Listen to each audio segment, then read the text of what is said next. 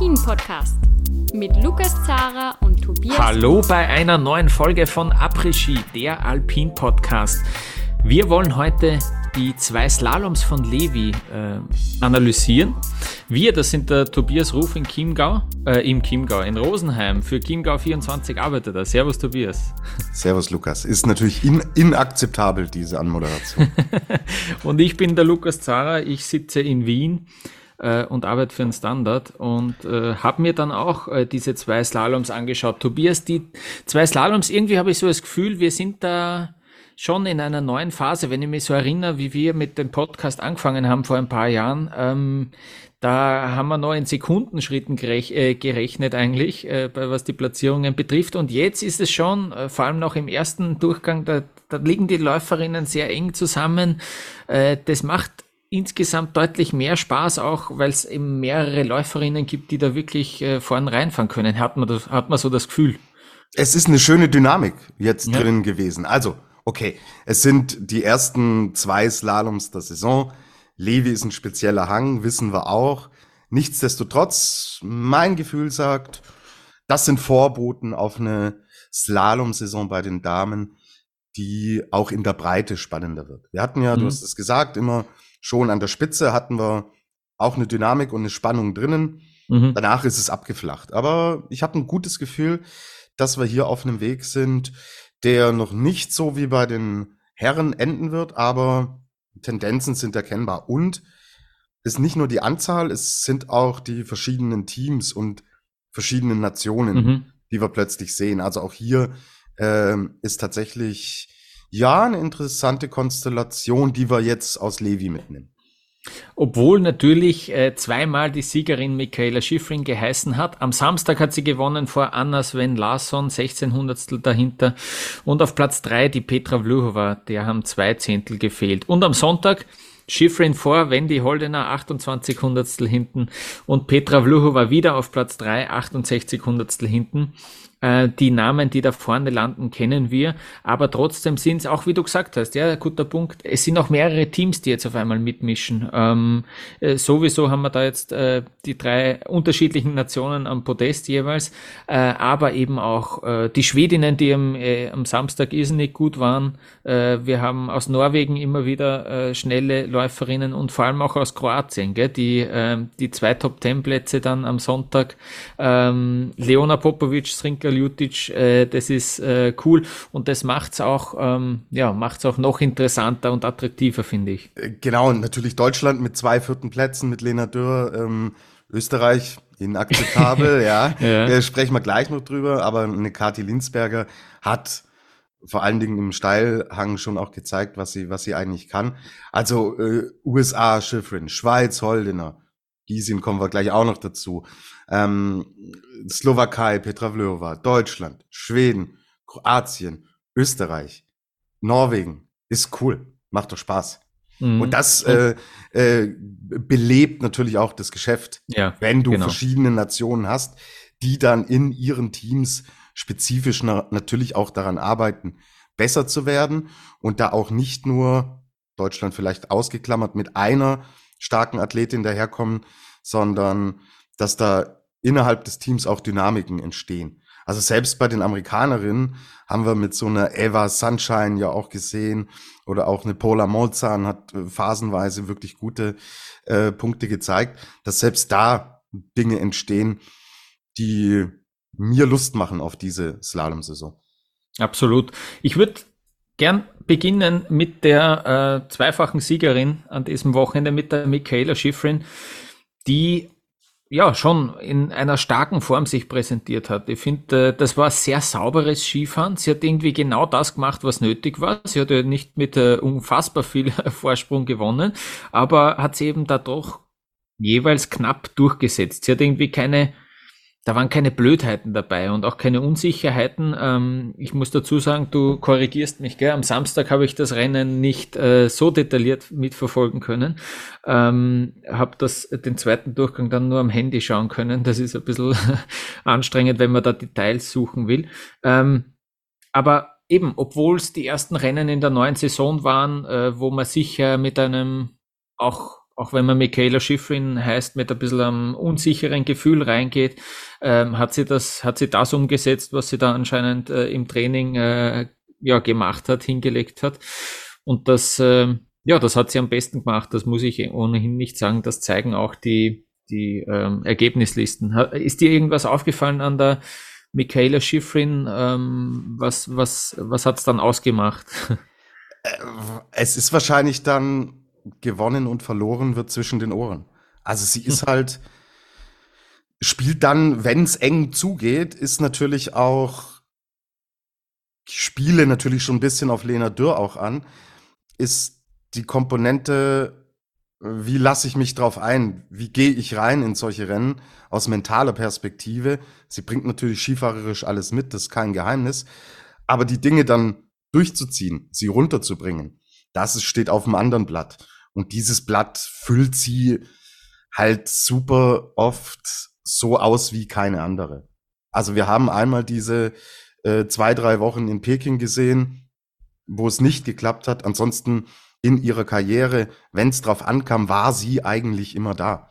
Und das war, dafür war jetzt Levi ein Paradewochenende, was diese Komponente im Spitzensport äh, am absoluten Top-Level, was das dann im Endeffekt auch ausmacht. Also man geht Sektorenzeiten durch. Da sieht man, dass sie in, in einigen Passagen schon die beste war.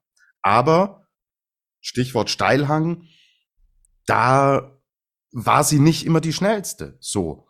Aber das Gesamtpaket stimmt. Und dann kommt natürlich dieser Punkt dazu. Ich stehe oben, ob ich jetzt Erste bin, ob ich Zweite oder Dritte bin.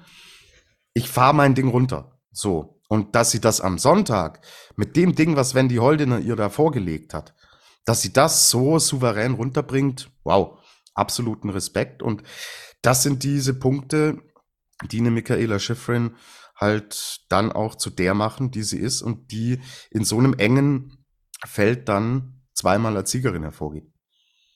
Sie steht jetzt bei 76 Siegen im Weltcup. Ähm, wir wissen natürlich, da gibt's nur noch zwei, die mehr haben. Linze Won, auf die fehlen ihr sieben Siege noch, äh, auf, auf Ingemar Stenmark fehlen ihr zehn Siege. Du bist natürlich jetzt nach zwei Rennen, zweimal hat's gewonnen, aber das ist fast, fast noch in dieser Saison drin, ja, oder? Ja, also, dass sie das zumindest sieben Siege trauen wir ihr schon noch zu, gell? Ähm, ja, ja. Äh, bis, bis zum Saisonende, ja. Also, wenn, wenn da nicht äh, das Schlimmstmögliche passiert, äh, ist es sogar diese Saison, wie du sagst, äh, möglich. Aber dass sie diesen All-Time-Record auf Sicht knacken wird, hm. steht für mich ja. außer Frage. Und äh, sie hat auch 122 Podestplätze jetzt bei 220 Weltcup-Starts. Also 122 bei 220 Starts, das ist deutlich mehr als die Hälfte äh, der Rennen, wo sie, wo sie aufs Podest fährt. Unglaublich eigentlich. Und da sind natürlich nicht nur äh, Slaloms dabei, sondern ähm, da sind alle Weltcup-Starts mit eingerechnet. Ja. Ähm, äh, unfassbar. Die zwei Rentiere, Tobias, ähm, weiß nicht, ob du es mitbekommen hast. Sie heißen Sunny, heißt das erste, ja, wegen ihrer Teamkollegin, die hast du schon angesprochen, die Eva Sunshine, die da in ihrem ersten Rennen gleich Weltcup-Punkte geholt hat. Und der zweite, der hat mich überrascht, der heißt Lorex. Sagt dir das was? Lorax geschrieben. Habe ich auch noch nie gehört. Und dann äh, war die Erklärung in Anlehnung, also sozusagen in Gedenken an ihren Vater. Und dann habe ich ein bisschen äh, nachschauen müssen. Also Lorax, äh, ich glaube, man sagt so äh, auf Englisch. Ähm, das ist eine, das ist eine Figur aus einem animierten Film, ja, ähm, wo der, wo der sozusagen so ein, ja, so ein bisschen ein Naturschützer äh, spielt. Das ist so ein äh, animierter Film, wo's, wo, glaube ich, die ganze Welt aus Plastik besteht und der ist so irgendwie der, der Schutzpatron der Bäume oder so. Also das ist so ein Naturliebhaber. Und der Kerl, ähm, das ist ein, ein orangener Mann sozusagen mit einem ziemlich deftigen Schnurrbart und äh, die, die Michaela Schifflin hat das selber mal äh, auf Instagram gepostet vor einiger Zeit, dass der, wo sie, wo sie die, diese Figur neben einem, neben einem Foto von ihrem Vater stellt und äh, sagt zum Verwechseln ähnlich schauen sich die eigentlich. Ähm, und deswegen hat sie dieses Rentier Lorex genannt. Ja? Ähm, also we wegen dem imposanten Schnurrbart. Ja, genau, genau, wegen dem Schnurrbart und äh, ihr Vater, der auch wirklich einen imposanten Schnurrbart hat. Der, der hätte das Rentier ja auf, auf Pferdl heißen können, oder? Stimmt, ja. Äh, früher, vielleicht, ja, gute Frage. Wie, weiß ich nicht auswendig, sollte ich eigentlich. Gell? Als Ski-Alpin-Journalist müsste ich eigentlich wissen, wie die Rentiere. Die, müssen, die müssen im Schlaf, müssen alle Rentiere, genau, die je ja. benannt wurden, müssen sitzen, Lukas. Ja. Unbedingt. Bitte schreibt uns äh, mit Kritik und mit den Namen von Marcel Hirschers Rentieren äh, auf Twitter, Facebook, Instagram, Après-Ski-Podcast. Wir danken es euch sehr. Mhm, aber diese, diese äh, Sunny, also Ever Sunshine, mhm. äh, hatte äh, Guido Heuber auf Eurosport am Wochenende ganz schön auch aufgedröselt. Die wird von Michaela Schifrin so mehr und mehr herangezogen. Also gementort, ja. Gementort, ja. Man sieht da extrem großes Potenzial und äh, ist so ein kleines Projekt, das man sich im US-Verband jetzt dann auch mit noch aufbauen will, weil eine Michaela Schifrin, weiß ich nicht, also ich habe überhaupt nichts gehört. Ist jetzt eine rein subjektive Einschätzung und Spekulation. Ich glaube, dass eine Schifferin auch irgendwann vielleicht im Hirscher-Style sagen wird, so, hey, ich habe alles gewonnen. Ähm, wohin soll es noch gehen? Ich mhm. habe da vielleicht so äh, Olympia 2026 im Hinterkopf. Also nach den Enttäuschungen jetzt in Peking wenn es da extrem erfolgreich laufen würde, wie gesagt, alles spekulativ, könnte ich mir bei ihr schon auch vorstellen, dass sie sagt so, okay, das war's, hier ist die Reise jetzt zu Ende. Ich fahre nicht bis Mitte 30, ähm, wie es ja, wie ja viele im alpinen Bereich dann tatsächlich auch tun. Wie oft hat man äh, irgendwo zwischen den Zeilen lesen können, boah, ich bin platt, äh, Mhm. Irgendwie bockt's mich nicht mehr so. Und deswegen kann ich mir schon vorstellen, dass diese Karriere nicht eben bis Mitte 30 gehen wird. Und dass man jetzt schon sagt, hey, wir denken ein bisschen perspektivisch und ich schätze sie auch als totalen Teamplayer da ein, die Michaela Schifrin. Und deswegen, naja, wenn, wenn sie das Rentier nach Sunny benennt, hm. kann man schon auch was draus lesen. Schon, ja, absolut, schon lieb. Es war ja auch einmal die Argumentation dabei, so sie will das eigentlich gar nicht mehr so zum Weltcup dazugehören, weil es halt auch Wahnsinn ist, wie viel sie reisen muss, gell? Das war auch einmal so, ja, ja. hat sie auch hat so sie angedeutet, sie will jetzt nicht, ja, genau, ja. sie will jetzt auch nicht äh, auf immer und ewig da ähm, auf Biegen und Brechen da mitreisen müssen äh, beim Weltcup. Ja? Na, schauen wir, ja. Ähm, äh, schauen wir uns das an. Ähm, und jetzt würde ich gern, äh, die, die große Geschichte vom Sonntag war irgendwie auch äh, die der Wendy Holdener, die, äh, die da einmal mehr, äh, ja, es hat so gut ausgeschaut und es hat so wirklich ausgeschaut, hey, die hat der Schifrin echt eine Challenge gegeben, gell? Und dass die Schifrin dann da doch dagegenhalten kann, war, war beeindruckend. Also sie ist jetzt zum 30. Mal auf ein Slalom-Weltcup-Podest gefahren Sie steht jetzt bei 15 zweiten und bei 15 dritten Plätzen und da waren schon irrsinnig knappe äh, Abstände dabei. Diesmal waren es 28 Hundertstel und das ist, ich habe es mal angeschaut, das liegt auf Platz 8. Also sie war schon siebenmal noch knapper dran. Es ist gar nicht so, gar nicht so arg gewesen. Ähm, und äh, von diesen 15 zweiten Plätzen war elfmal die Michaela Schifrin, die, die da vorgelegen ist. Also die hat ja da schon einige Siege weggeschnappt. Ähm, und danach, ja, ähm, mein Holdener hat trotzdem, der hat sich schon geärgert, wie die Schifrin über die Ziellinie gefahren ist, muss man sagen. Aber dann, zwei Minuten später bei der Flower Ceremony, hat sie schon wieder gelächelt und gestrahlt. Ähm, hätte mir ihr das davor gesagt, dass sie der Zweite wird, glaube ich, wäre sie zufrieden gewesen. Ähm, was sagst du? Was es, sagst du zur Wendy? Ja, klar, weil es ja im Endeffekt ein sehr guter Saisonstart dann auch ist für sie.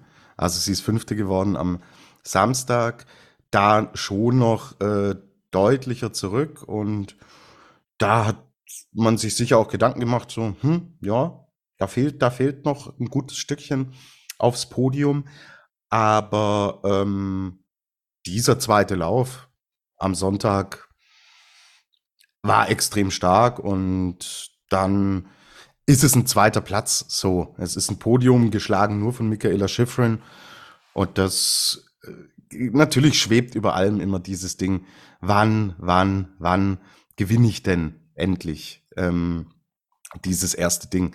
Aber was sie uns im, im zweiten Lauf darunter gebrannt hat, zeigt meine Bold Prediction, sie wird einen Slalom in dieser Saison gewinnen. Und wenn das, was sie im zweiten Lauf gezeigt hat, wenn sie das mal über zwei Durchgänge hin, hinbekommt, dann gewinnt sie ihn auch. Und bei Holdener, ja, auch mit den Verletzungen und so weiter, Dann haben sich im Slalom schon ein paar Dinge auch verschoben. Und die Frage war, kann sie überhaupt von der Leistungsfähigkeit her bei so vielen Konkurrentinnen, kann sie überhaupt noch einen gewinnen? Und dieser mhm. zweite Lauf ist ein eindeutiges Ja. Und deswegen der ersten Enttäuschung ist dann ganz schnell natürlich auch die Freude.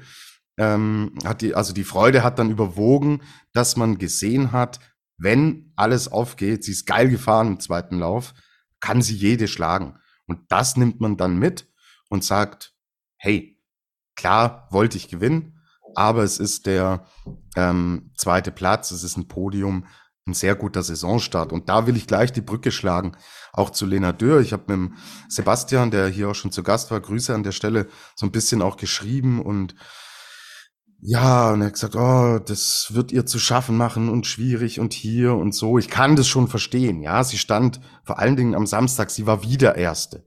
So, Olympia, Saisonabschluss hm. in Courchevel. Sie geht jeweils von Platz eins, super erster Durchgang.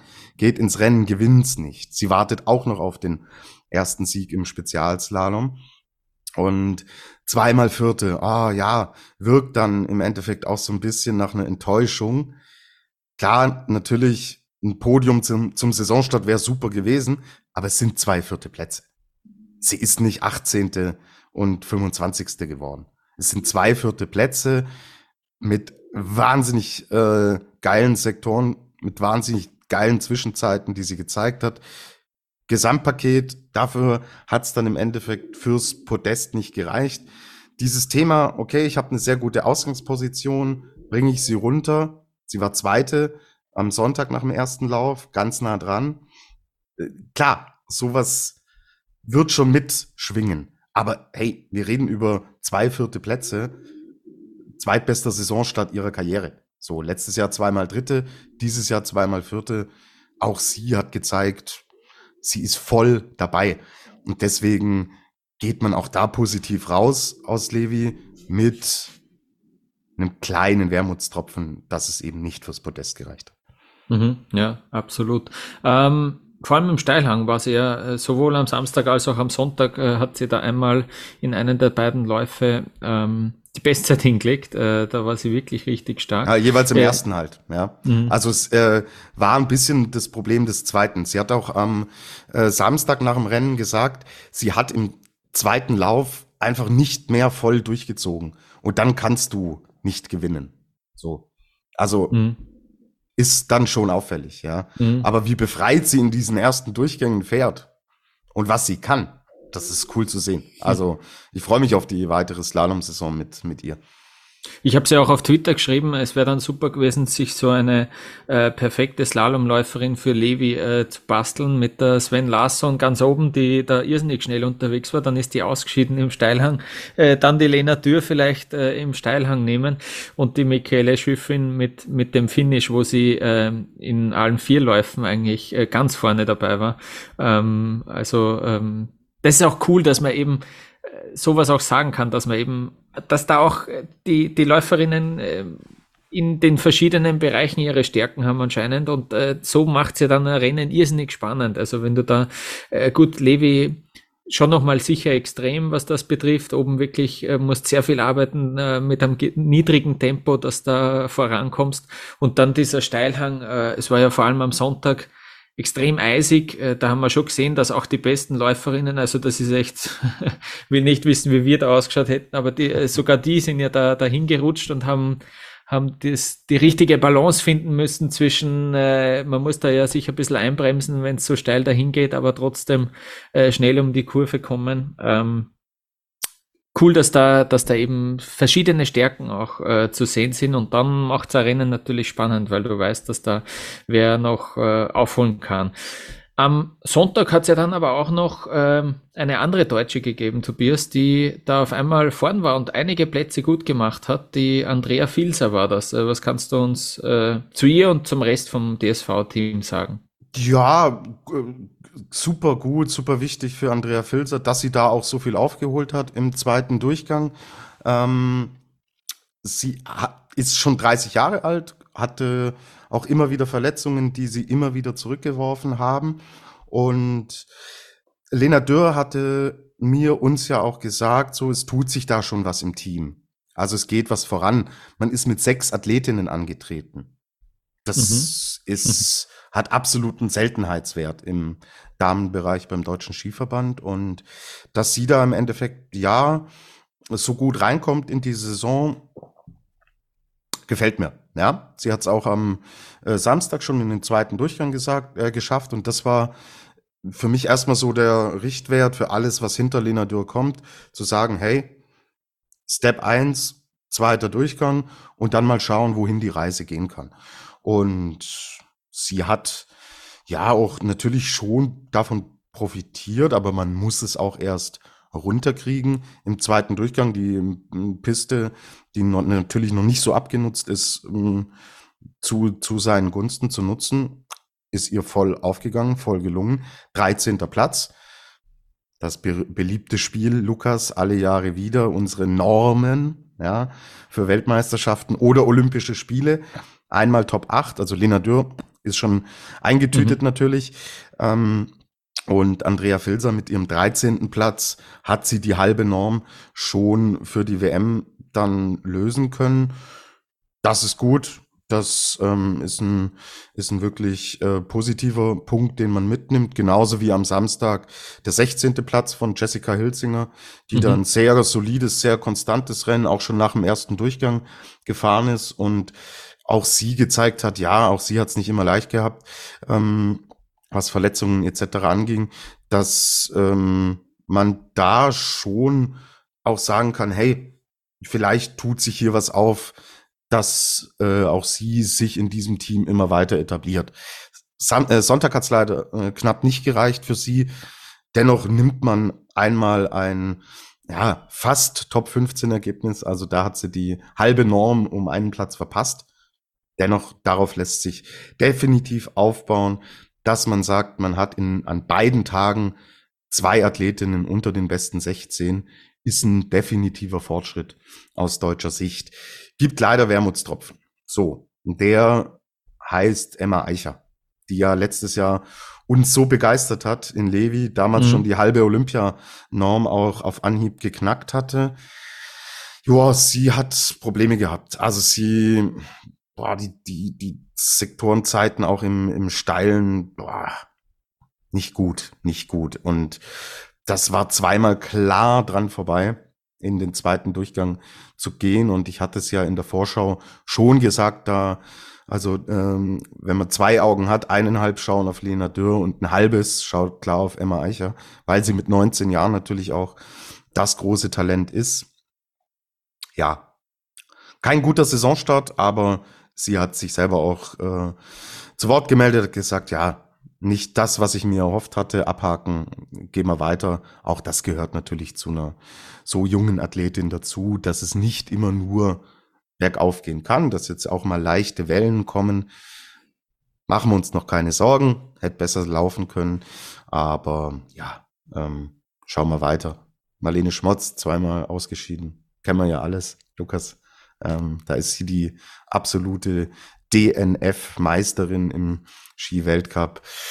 Lara Klein, Weltcup-Debüt, sie ist auch wirklich super jung.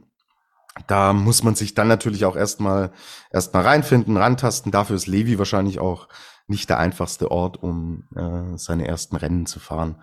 In Summe kein überragender Saisonstart, aber ein ordentlicher aus deutscher Sicht. So, und jetzt, Lukas, nach dieser inakzeptablen äh, Anmoderation von dir, mhm. du weißt, wen ich hier zitiere, weil aus österreichischer Sicht. Aber seit gestern Abend, seit dem Länderspiel gegen den Europameister Italien, wissen wir, Österreich ist ja eher Fußballnation. Ja, genau. Das, ja, das ja. Skifahren läuft ja eh nur nebenbei, gell? Ja, genau, genau. Erzähl so uns was. Es, ja. Erzähl uns was. Man, könnte man meinen.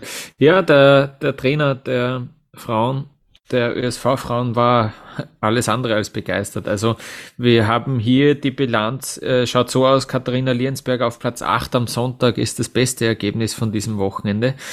Und das ist ähm, ja schon ziemlich katastrophal auf jeden Fall. Nur zwei Läuferinnen dann auch am Sonntag dabei gewesen. Am Samstag waren es ein paar mehr, aber da war der Platz 12 von der Katharina Liensberger äh, die beste Platzierung. Ähm, also äh, Platz 11 war äh, also das war ähm, das war, das war gar nichts. Äh, was ich kann es nicht so ganz verstehen. Also ähm, der, der Trainer sagt jetzt, wir sind technisch nicht auf dem Niveau, von dem wir ausgegangen sind. Das klingt ja verheerend. Also, ja. ja ähm, äh, das ist ja nicht was, was man was man jetzt äh, mit das, zwei Tagen Training noch vor Killington äh, in den Griff kriegt.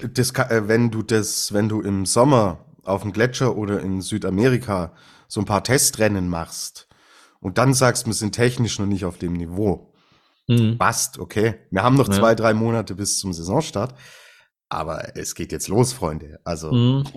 ja, also, und das ist eben auch der Saga von ihm. Es ist inakzeptabel, diese Leistung, dieses Wochenende. Ähm, und ja, er sagt jetzt, es braucht mehr Angriff. Es, also, er bricht runter auf drei Punkte. Äh, die technischen Defizite, der fehlende Mut irgendwie, ja. Ähm, wobei ich ja auch, ja, das hat er denen dann eh auch am Samstagabend schon gesagt, weil die Katharina Truppe ist darauf auch angesprochen worden vor dem Rennen am Sonntag und sie hat auch gesagt, sie hat kurz so eine Sekunde Pause gemacht und dann hat es gelacht und gesagt, ja, was soll er sagen? Ich meine, wir wissen es eh selber, ähm, wir müssen da, ja, äh, die, die, die waren alle ein bisschen ratlos, vor allem die Katharina Truppe war dann ratlos. Nach, nach dem Sonntag hat die gesagt, ähm, ja, ich bin froh, wenn ich diesen Rennhang nicht mehr sehen muss. Äh, es reicht mir irgendwie und es macht vor allem, das ist das Traurige dran, sie hat echt gesagt, es macht aktuell keinen Spaß, Ski zu fahren. Das ist schon ein bisschen schade. Ähm, und ja, sie ist froh, dass sie den Hang nicht mehr sehen muss. Der ÖSV, der hängt jetzt noch zwei Tage Training dran in Levi. Also so schnell ist sie da nicht weg. Ja. Äh, das ist ein bisschen ein Problem. Die bleiben jetzt noch zwei Tage dort und dann geht's erst nach Killington. Ähm, ist vielleicht ganz gut. Ich habe jetzt noch nichts mitgekriegt, aber es hat dann noch geheißen, dass, äh, dass irgendwie auch die finnischen Fluglinien streiken sollen äh, am Sonntag und am Montag. Ähm, äh, ob es vielleicht sogar gescheit war dann, äh, dass man sich den Reisestress dann nicht antut. Ähm, aber ja, das tut nichts zur Sache. Also die Katharina Jensberger, die war auch ein, fast zwei Sekunden Rückstand in beiden Rennen, ähm, mehr als eineinhalb Sekunden. Die sagt, es waren ein paar Schwünge dabei, ähm, die, die gut waren, äh, wo sie merkt, dass es funktioniert, aber auch eben einige, wo, wo die Skier nicht richtig durchlaufen, sagt sie. Ja, also wo sie auch ja, irgendwie nicht das machen, was sie sich vorstellt. Ähm, das ist irgendwie, ja, das ist irgendwie sehr komisch und jetzt ähm, dominiert irgendwie so die Hoffnung im ÖSV-Team, dass man äh, sogar auf einen anderen Kontinent fliegt. Das ist das Gute, dass es jetzt Schlag auf Schlag geht, dass man jetzt am Samstag ähm, einen Riesensalom hat in Killington. Da ist die Katharina Truppe vor allem, freut sich äh, drauf, dass da den Riesenslalomschwung, auf den freut sie sich mehr irgendwie aktuell als auf den Slalomschwung und dass diese anderen Bedingungen, die, der andere Schnee, andere Zeitzone und vielleicht auch, Tobias, so ein bisschen ein Butterfly-Effekt, vielleicht äh, ist es auch der Snack im Flieger, der ihnen so taugt und dann ist auf einmal die Stimmung wieder gut und dann macht's Klick oder ich weiß nicht, was es ist äh, oder dass beim Gepäckband der Koffer ganz schnell kommt und das ist ein gutes Zeichen und auf einmal flutscht's auch wieder auf der Piste. Aber das ist alles nur Hoffnung jetzt. Äh, die Fakten sind die, dass das ähm, dass das ja unangenehm ist und das haben sie auch noch gesagt, äh, die ÖSV-Frauen, vor allem die Katharina Liensberger, die anderen Nationen, die schlafen nicht, ähm, die, die drücken da ordentlich an. Wir haben es am Anfang von der Folge jetzt besprochen. Äh, die Konkurrenz ist sehr groß und sehr divers vor allem. Ähm, und da müssen sie ja ordentlich, ordentlich zulegen, dass sie sich da halten können, ja. Es ist halt äh, mit all den Umstrukturierungen, die es auch gab, diese Unruhe dann hinten raus, letzte Saison, jetzt so reinzustarten, mhm. ja, da hätte ich ja. ein bisschen Bauchschmerzen. Ja, genau, ja. Ähm, eh, es kann, du, eben, wie du sagst, es kann auch sehr schnell gehen, ja. Ähm, Österreich ist einfach ein Skiland, äh, Skination, auch wenn die Italiener gestern natürlich in die Schranken gewiesen wurden. Aber, ähm, aber es ist, es ist einfach so, da kann es sehr schnell gehen, dass da Kritik laut wird. Ja. Ähm, ja, also die sind, die sind am Boden, die sind schlecht drauf, die Österreicherinnen, und ähm, hoffen, dass es in Killington wie durch ein Wunder besser läuft. Mhm, und und äh, da können wir, glaube ich, in Richtung Schweiz gehen. Wenn, mhm. wenn die Holdener nicht, würden wir über eine ähnliche Bilanz sprechen. Mhm. Weil wir hatten das ja noch hochgelobt, auch mit den vielen Starterinnen und die da entsprechend das Potenzial haben, auch in die Top 10, in die Top 5, sogar aufs Podest zu fahren. Mai, oh, da hat die Wendy viel kaschiert. Ja, mhm. muss man wirklich sagen, weil ähm, wenn wir dahinter schauen, also Michelle Gesin scheidet aus am Samstag, ist am Sonntag dann 16. Hm, ja, kann sie definitiv mehr.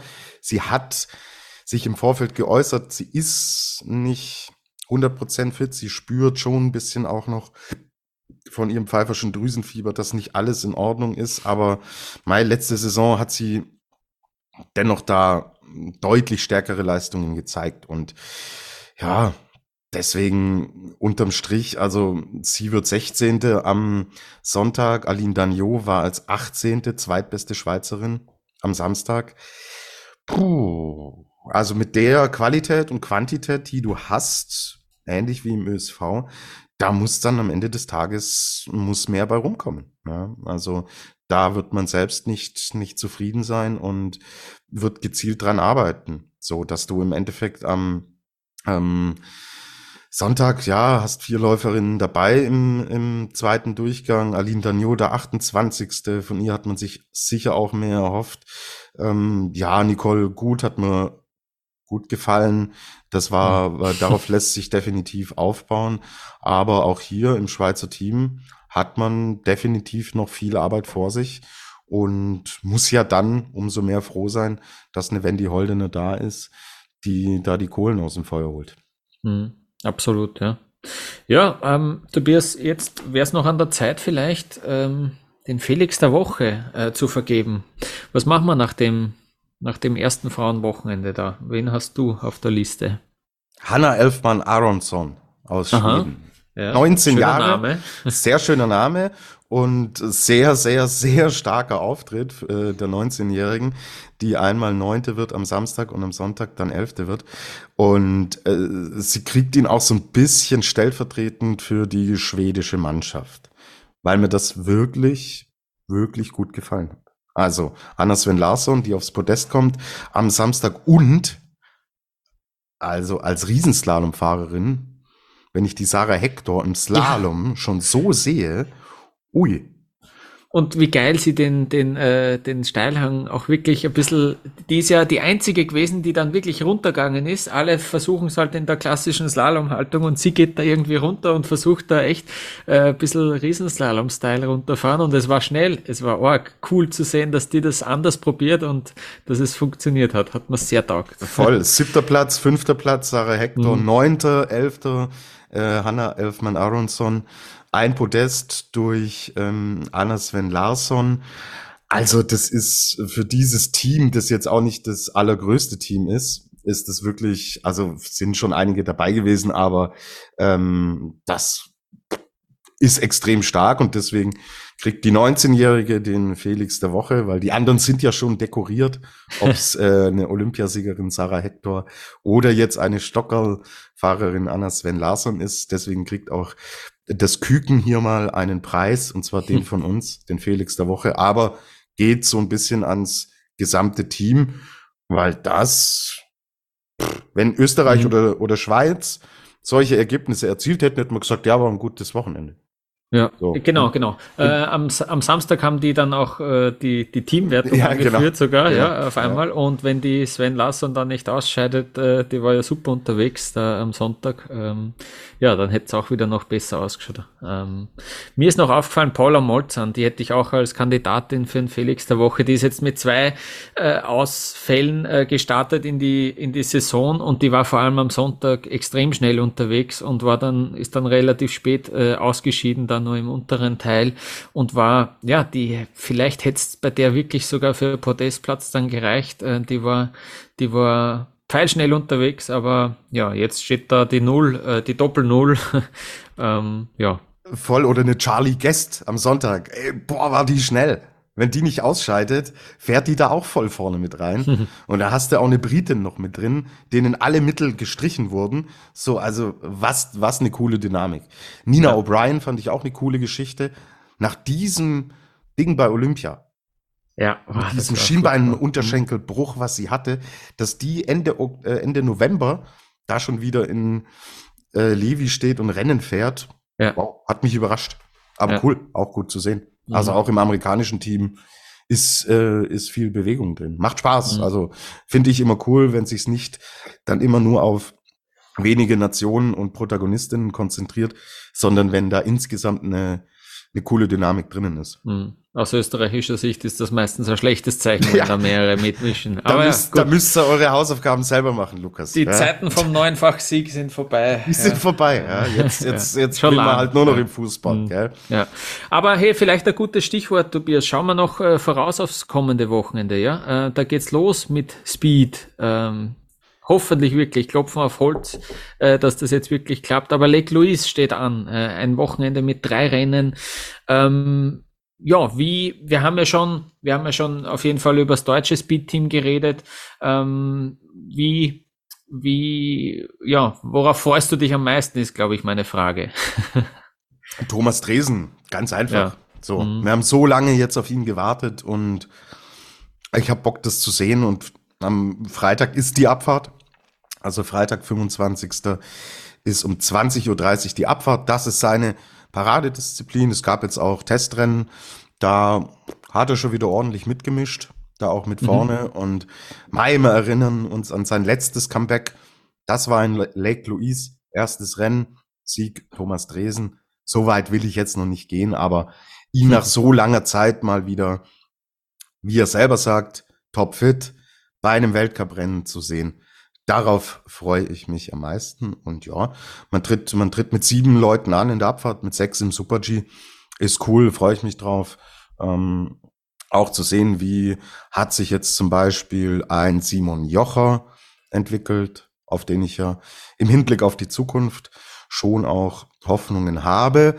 Als wir bei der Einkleidung waren des Deutschen Skiverbandes, wurde uns Luis Vogt schon mal vorgestellt auch eines der größten Talente, mhm. die wir haben im Skialpin, mit den Worten so, dass der Louis Vogt, wir brauchen jetzt noch kein Interview machen, aber dass ihr ihn schon mal gesehen habt und dass er euch schon mal gesehen hat.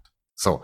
Und das macht man, glaube ich, nur, wenn man das Gefühl hat, hier könnte einer kommen, der in Richtung Zukunft auch sehr vielversprechend ist. Ja, du, mhm. Andy Sander, der auch offen drüber gesprochen hat damals, dass er schon Probleme halt auch hatte, äh, im Gesamtpaket und dass er sich wieder gut fühlt, dass er da wieder bereit ist. Da bin ich vor allen Dingen in Richtung Super G auch gespannt, wo ich ihn dann noch stärker sehe als in der Abfahrt. Und ja, wird auch Zeit, dass, dass wir jetzt die Speedrennen sehen und da freue ich mich immer drauf. Ich mag diese Rennen auch. Ja. Wenn es nicht fünf am Stück sind, ja, wie, wie in Beaver Creek letztes, letztes Jahr. Jahr. Ja. Mhm. Das war dann, war dann Overload, aber Mai diese Abendrennen zur Primetime 20.30 Uhr. Am Freitag die Abfahrt. Ja. Samstag, Sonntag Super G, auch jeweils 20.30 Uhr. Und ja, nach diesen Technikrennen jetzt freue ich mich auf Speed. Und dann schauen wir, was uns der Tom serviert. Und ja, also Sölden, Riesenslalom, da war es schon ein bisschen niedergeschlagen aus österreichischer Sicht. Levi hat jetzt die Laune nicht bessern können. Wird's denn in Lake Louise auch mal für dich, lieber Lukas, ein bisschen Grund zur Freude geben? Wahrscheinlich ja. eher ja. Ja. ja. Na, ähm, natürlich, äh, Speed-Team der Männer ist, glaube ich, sehr gut aufgestellt. Äh, Meier, Kriechmeier, eh klar, die sind, glaube ich, immer, vor allem auch im Super-G, es gibt zwei Super-Gs in Lake Louise, ähm, sind immer Sieganwärter auf jeden Fall. Ähm, ja, Max Franz fällt natürlich aus, der ist mittlerweile in Österreich, ähm, ist überstellt worden nach seinem schweren Trainingsunfall. Ähm, dem wird noch ein paar Mal operiert werden müssen, äh, hört man so raus und liest man so raus, der ist froh, dass er in Österreich ist. Aber es wird nur ein harter Weg zurück auf jeden Fall, ja. Und dann für mich sind sie in der zweiten Reihe abgespeichert, die Namen Hemmetsberger, ähm, solche, die, diese, diese Riege, ja, ähm, ähm, die, ja, ähm, Raphael Haser vielleicht, sowas. Ähm, da, ja, da, da, erwartet man sicher, sicher auch noch äh, einen nächsten Schritt. Ähm, das sind immer solche Läufer, die, die vielleicht so einen Podestplatz mal haben und dann, und dann um die Top 15 kämpfen. Ähm, so viel hat man jetzt auch noch nicht äh, gehört die letzten Tage. Das wird sich sicher, je näher die Rennen jetzt kommen, auch mit den Trainings, äh, wird da sicher auch noch mehr äh, zu erfahren sein. Und ähm, ja, ich schließe mich dir an, diese Primetime-Rennen sind was Herrliches äh, und da kann mir die WM in Katar gestohlen bleiben. Ja, äh, am Wochenende wird auf jeden Fall Skifahren geschaut am, äh, am Abend. Ähm, ja, und bei den Schweizern bin ich auf jeden Fall sehr gespannt, wie es dem äh, Mauro Kavietzel geht, ja, der jetzt wirklich äh, das nochmal probiert sozusagen nach seinem, ja, sehr kritisch, gell? Kopfverletzung, äh, Ein Einschränkungen in der Sicht, vor allem wenn er in die Hocke geht und so weiter, das zieht sich jetzt schon doch sehr lang. Äh, bin sehr gespannt, ob es der nochmal schafft, weil das wäre schon auch cool, ist ein cooler Charakter und ähm, wird das auf jeden Fall auch nochmal beleben, dieses, dieses Rennen da vorn. Und, ähm, und dann gehen wir sowieso davon aus, dass die Norweger irgendwas reißen werden in Lake Louise, würde ich sagen. Ähm, da sind sie auch immer stark. Und Geht ja. Auf alle Fälle. Und nein, wenn wir, wenn wir bei der Schweiz bleiben, mhm. Kavietzel war ja auch voll dabei äh, bis vor dieser Verletzung. Und das ist genau. natürlich genau. die eine Geschichte auf die sich sehr viel konzentrieren wird. 15 Athleten fliegen darüber nach Lake Louise. Ja. Also das ist schon ein Brett. Ähm, da hast du boah, wirklich eine, eine schlagkräftige Truppe. Wie genau dann die Verteilung ist zwischen Super G, Abfahrt, wer was fährt, das äh, hab's jetzt gerade noch gesehen, wird's äh, Swiss Key dann relativ kurzfristig. Ich denke, da nimmt man natürlich auch die Trainingseindrücke mit, mhm. weil Mai heute Montag der 21 ab Dienstag, den 22.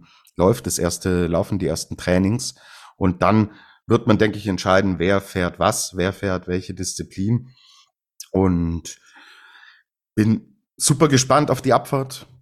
Bert Feutz, wo stehen die, hm. äh, die, die ganzen Jungs? Das ist ja immer so ein bisschen, pff, mei, was soll man hier eine große Vorschau machen? Wir wissen es nicht. Wir, wir haben noch keine Eindrücke unter Rennbedingungen.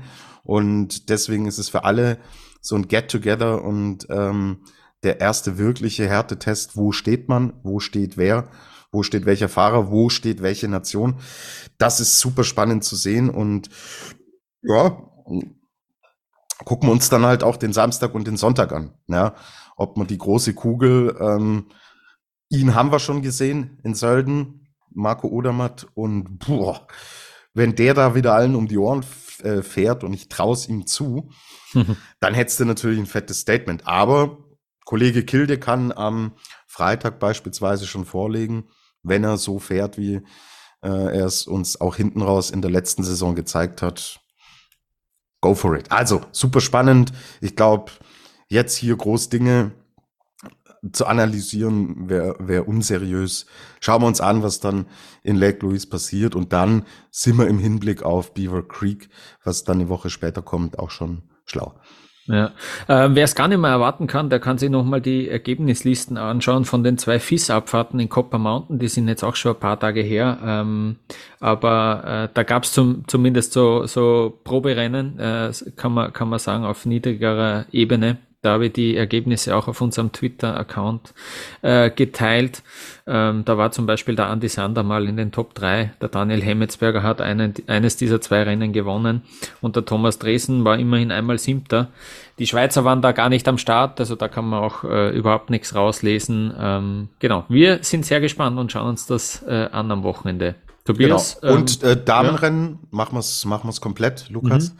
Du ja. weißt, das ist ja immer meine Lieblingsaufgabe in Killington am Samstag um 16 Uhr, Riesenslalom erster Durchgang, zweiter Durchgang 19 Uhr, also dann auch beendet, wenn der Super G der Herren in Lake Louise beginnt. Und am Sonntag ist Slalom 16.15 Uhr, erster Durchgang, zweiter Durchgang ebenfalls 19 Uhr. Sehr gut, danke dir. Ähm, wir freuen uns aufs erste wirklich volle, ernsthafte ordentliche, gescheite Weltcup-Wochenende äh, und melden uns nächste Woche wieder. Bis dahin, alles Gute, alles Liebe. Servus.